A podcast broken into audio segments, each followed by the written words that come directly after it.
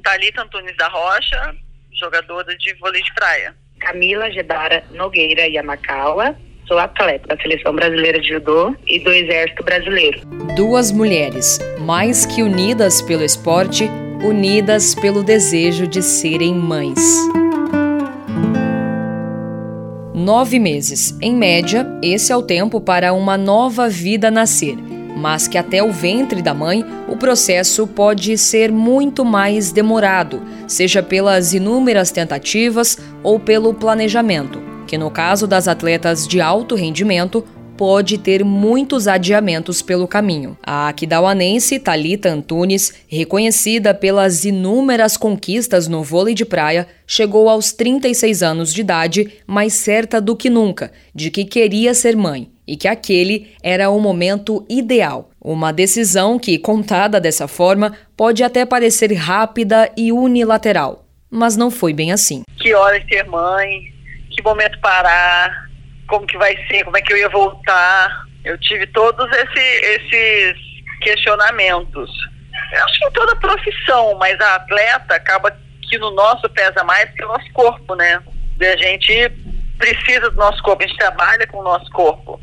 Eu sempre tive dúvidas, assim, se eu conseguiria voltar a jogar. É, eu queria estar com meu filho sempre junto comigo, eu não queria é, continuar viajando tanto e ficar longe dele, então eu adiei demorei um pouco. Hoje, com quase 40 anos, Talita não tem dúvidas de que a espera foi necessária para se planejar principalmente na parte financeira, já que, por ser atleta, são os prêmios que rendem mais dinheiro. E, claro, os patrocínios, que deixam de aparecer quando uma atleta decide ser mãe. Eu já engravidei no final do ano, né? Eu já tinha avisado todos os patrocinadores dessa possível. Meus contratos venceriam em dezembro é, não, foram, não foram renovados também pelo ponto de eu já ter avisado. Mas eu acho que é uma coisa bem punitiva, entre aspas. É, a grande maioria não renova.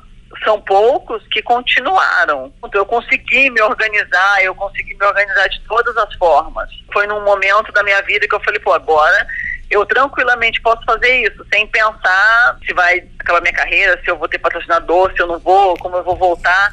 Eu consegui fazer com calma, mas eu acho que não é a realidade do esporte no Brasil. Das areias para os tatames, a também sumatogrossense Camila Gebara, de Dourados, teve que se planejar para engravidar, já sabendo que os patrocinadores não seriam uma realidade ao trocar o kimono pelas fraldas. Ainda tem a visão ah, tornou mãe, aposentou, né? Ela acha que a pessoa tem que ser mãe, tem que parar tudo que tá fazendo e cuidar do filho, como acabou, né? Então, os patrocínios acabam saindo. Por exemplo, Bolsa Atleta, temos as bolsas do governo federal, né? É uma competição que dá a sua Bolsa Atleta.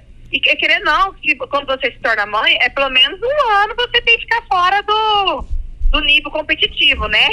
Então, você vai perder essa, essa competição, você vai perder um ano de bolsa financeiramente abala sim. Eu acredito que é, é o que mais afeta. Aos 24 anos, Gebara conciliou uma cirurgia no joelho que a afastaria por pelo menos um ano dos tatames para engravidar do pequeno Ali, em 2019, no auge da pandemia.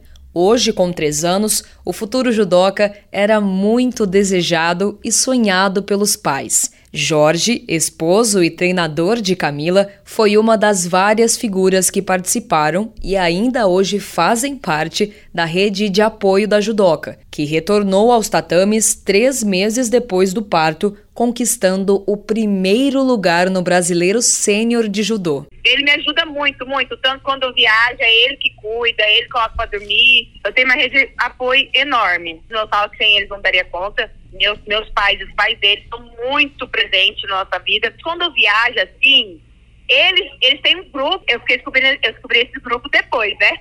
Mas esse grupo, eles conversam entre eles, aí eles marcam a rotina, a rotina da semana do Ali, quando estou viajando. Então, tipo assim, nossa, eu não tenho preocupação realmente quando eu viajo, eu viajo coração livre. Meu coração só fica apertado por, pela saudade, sabe? Talita, que voltou às competições cinco meses após o nascimento do filho, também teve a sorte de ter uma extensa rede de apoio, que mesmo com a distância não mediu esforços para ajudar nos cuidados com Renatinho, filho da atleta, com o esposo e também treinador Renato França. Não, a minha família foi fundamental. É, o meu marido, ele é técnico, hoje o meu técnico também, então assim, saem dois de casa, né? Meu filho acaba sofrendo né, a ausência do pai e da mãe sempre ao mesmo tempo. A minha família não mora no Rio, é, mora no Mato Grosso do Sul, mas a minha mãe, a minha irmã, minhas tias, é, as minhas amigas, minhas primas, todo mundo me ajudou. Eu brinco que foi um revezamento. Continua né, o revezamento. O conflito atleta e mãe vai muito além dos patrocinadores. Se trata principalmente de entender como conciliar a esportista e competidora com a agora mãe,